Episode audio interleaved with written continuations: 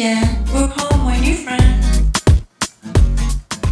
早安，欢迎收听不是你想的领导力，Easy Manager。测试测试新麦克风，我声音听起来如何啊？首先欢迎香港朋友、马来西亚朋友，非常之欢迎你哋，欢迎各位华语朋友。本集我们要进入第二章，Your First Three Months。透过一起读这本哈佛商业好评的好书《The Making of the Manager》后天经理养成之路，让管理职人获得管理心法与反思应用。首先，我们先来看我们节目的第一位听众留言，很感动，终于有人留言。这位是 Frank C，在 Press Play 问：可以下载 Podcast 吗？因为我们现在有二十个 Podcast 平台都有上架，所以呢，请大家留言一定一定要到私讯区。那连结呢，我都放在资讯栏里面，就是有一个留言区，留言给我。那因为在各平台的留言都是很分散的，可能不会看到，所以这样子比较不会被漏掉。如果你是想要离线听，你可以在像 KKBOX、Spotify、Apple Podcast、Google Podcast 这些地方。这些平台呢，都可以去搜寻，不是你想的领导力平台都支援下载后的离线收听。那相关的连接呢，都已经放在你回写留言给我的那个地方。如果想要抓的是 M P 三档案的话，目前我发现的方法，可以先到我们 YouTube 频道，到 YouTube 一样搜寻我们的节目名称，截取你想要 M P three 的那一集网址。贴到网络上有很多可以由 YouTube 转 MP3 的一些网站，这个网址呢，我也会放在资讯栏，希望这位 Frank C 可以看到。另外，在此热情的呼吁大家，节目已经到了第五集了，请各位好朋友真的真的能够给我们新节目一些宝贵的建议。接下来会设定 Q&A 时间跟大家互动，也请帮忙投票你喜欢的节目方向。另外，如果你是 iPhone Podcast 的用户，既然听都听了，上了贼船，真的不要吝啬，慷慨的给我们五颗星，请大家踊跃支持。我们这时候已经录到一半，是有一位中文很厉害的美国白人朋友一起聊聊，也请大家期待之后的节目。也欢迎来信报名当来宾，一起在节目聊聊你有趣跟傻眼的经验。另外也很欢迎报名客串当主持人，一起来主持这个读书会。好，第三集上一集我们读到成为出色主管的三个必要，以及三个渴望当管理职的迷思，以及领导与管理的差异。如果你还没有听第四集，请在第四集的下方有设时间章节点，你只要点下去就可以直接听到那一段。好，那我们现在开始第二章，你的前三个月。Julie 说，Julie 最喜欢问的问题，就是在新任主管做了几个月后，他问：“嗯，你觉得哪些比你预期更有挑战性，而哪些比你预期的更容易呢？”对于第一个问题啊。很多经理都讲说，哇，每天都好像是一个星期那么久呢。因为当上新手主管有太多的东西要学，而且你会不知所措。所以无论你是如何担任了这个新的职务，恭喜你，因为可能有很多人都相信你以及你领导团队的潜力。这也就是为什么你正在读这本书。首先，先看一下你为什么会在这个组织里面担任主管呢？你可能是下面这四种。路线的其中一种，第一，学徒型的主管 （apprentice）；第二，先锋 （pioneer）；第三，新老板 （new boss）；第四，接班者 （successor）。在学徒型主管的部分呢，通常是你原本所属的团队正在成长茁壮，那么你就被提升成类似副理的职务，来帮助这个团队跟你的经理一起。第二，先锋型的主管呢，Pioneer，你是一个全新的单位或部门，然后你是创始始祖之一，你也需要对这个团队的成长负全部的责任。第三，如果你是一个 New Boss 新老板呢，就是你是来管理一个已经建立好的一个团队，那你是在一个现有的组织，好好比你是一个空降的主管，你就是一个 New Boss。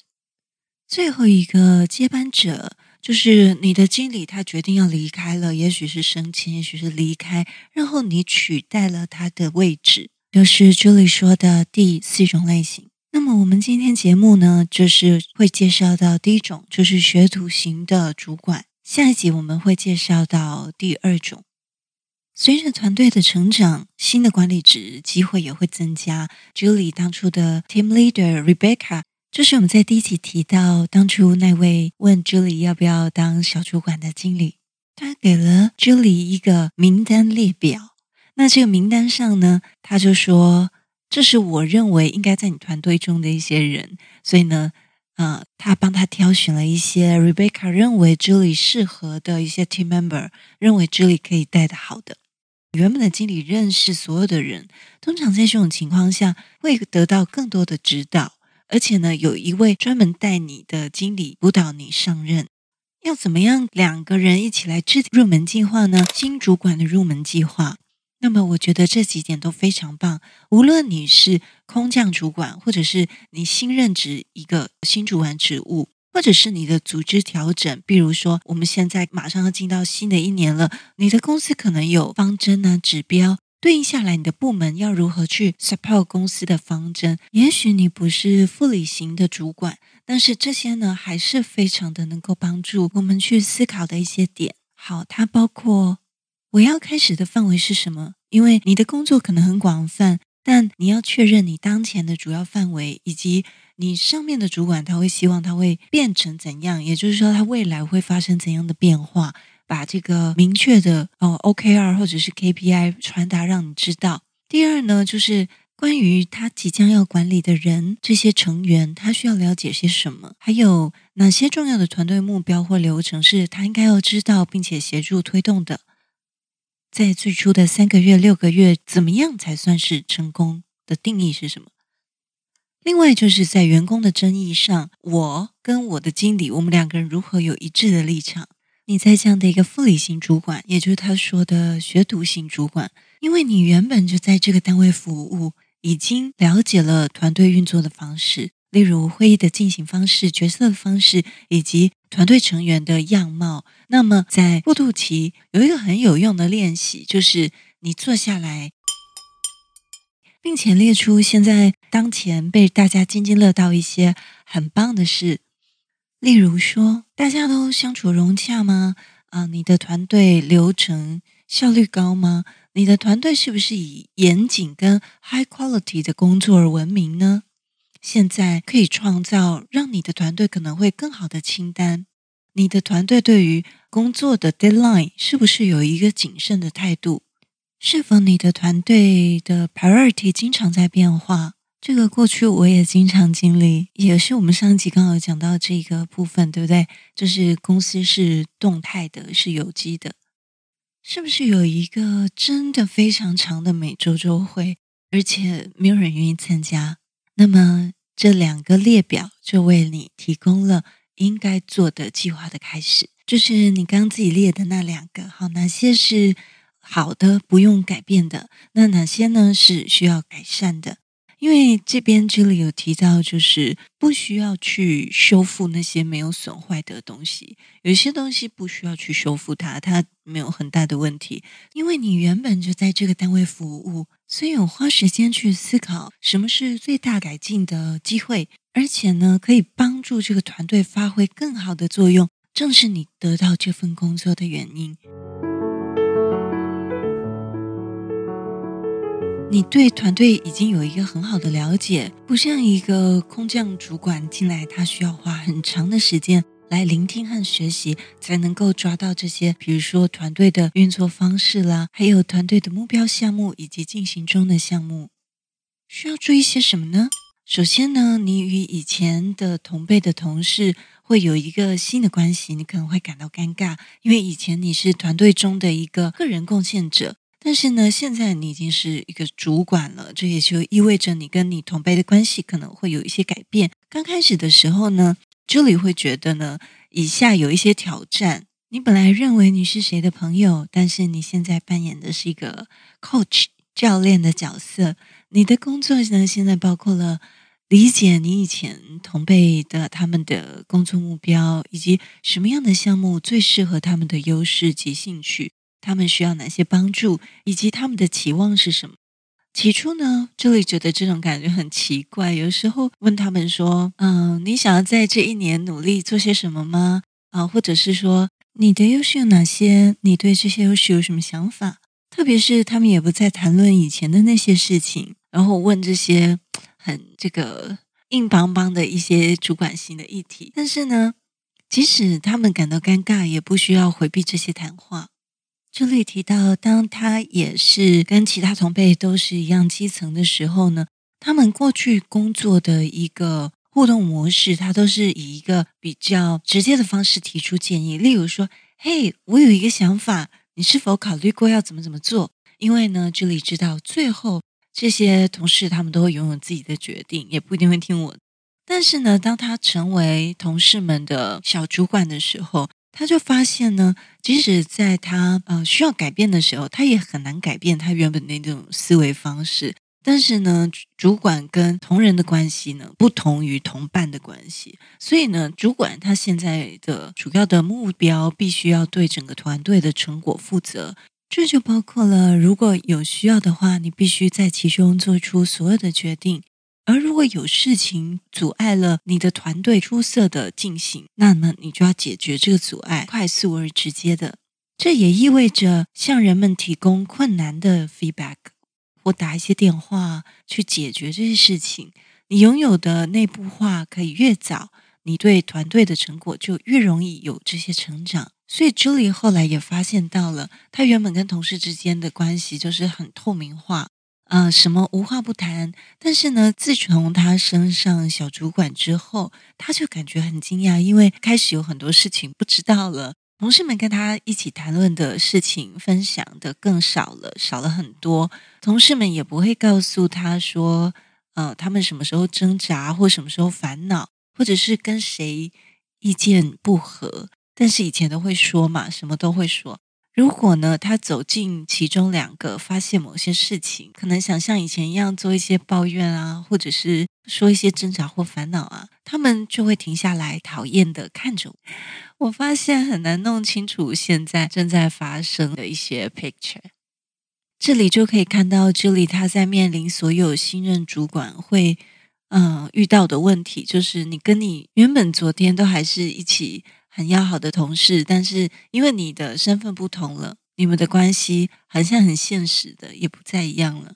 随着时间的流逝，Julie 说：“我意识到，yes，这是很正常的，因为呢，他是一个 report 的人，别人会对他更加有警觉性，所以他必须要更努力的去建立信任关系。这在下一章也会提到，他必须要平衡这些同仁，就是个人。”贡献者的承诺以及在管理之间做一个平衡，所以他想说，作为一个学徒型的主管，你很少从一个大团队开始，你通常都是从一个比较小的啊、report，就是带领一个比较小的团队开始。这也意味着，在早期，大多数的这类学徒型的主管还担负着个人贡献者的职责，也就是说，你自己也有跟同事在做一样的事情。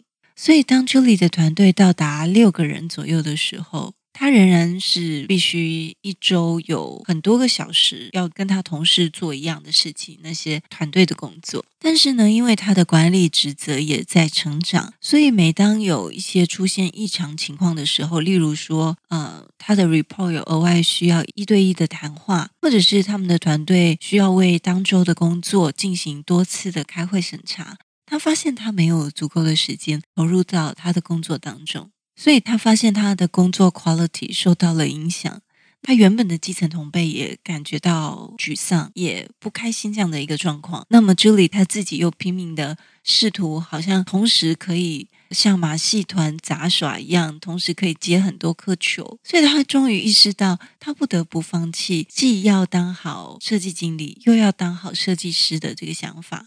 鱼与熊掌不可兼得，他两个都做不好。他说：“建议大家，当你的团队到四到五个人的这个状况的时候，是一个小团队，你应该要有一个 plan 去缩减你作为个人贡献者的职责，因为你就是分派工作的人，以便于使你可以成为员工的最佳管理者。”我就想到，所有的管理职，当然他的工作分配在台湾的职场上都是需要肩负一些个人贡献者的工作，除非是到了，除非是到了高阶主管，他们要忙的事情的层层级已经不一样。但是初阶主管，尤其是你是小团队的话，几乎百分之九十九都是必须要啊、自己下去一起做。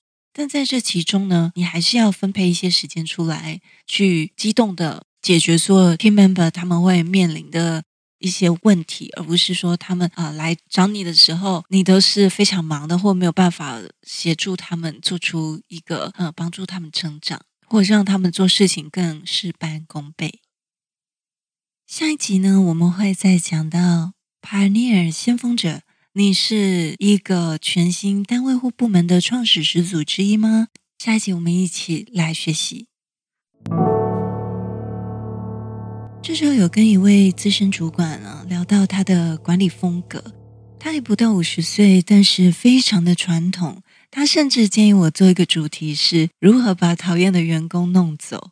那么在聊的过程中呢，我想风格人人都有，但是如果太过看自己的立场，其实就很难换位思考，而换位思考也是一种人生技能。因此呢，我相信我们正在读这本书，你正在收听这个节目。这证明你是一个乐意学习，也想变得更好的主管，或者是未来的主管。强将手下无弱兵，我相信你是使世界变得更美好的元素。好的，我们今天节目到这边。大家如果喜欢我今天的内容，也别忘了帮我们 CLS Comment Like and Share，留下你的五星评分，顺便也留下评价，我会非常感谢。别忘了分享给你的亲朋好友听。也别忘了，一定要到私讯留言区进行节目票选哦！祝福大家有美好的一天，我们下次见。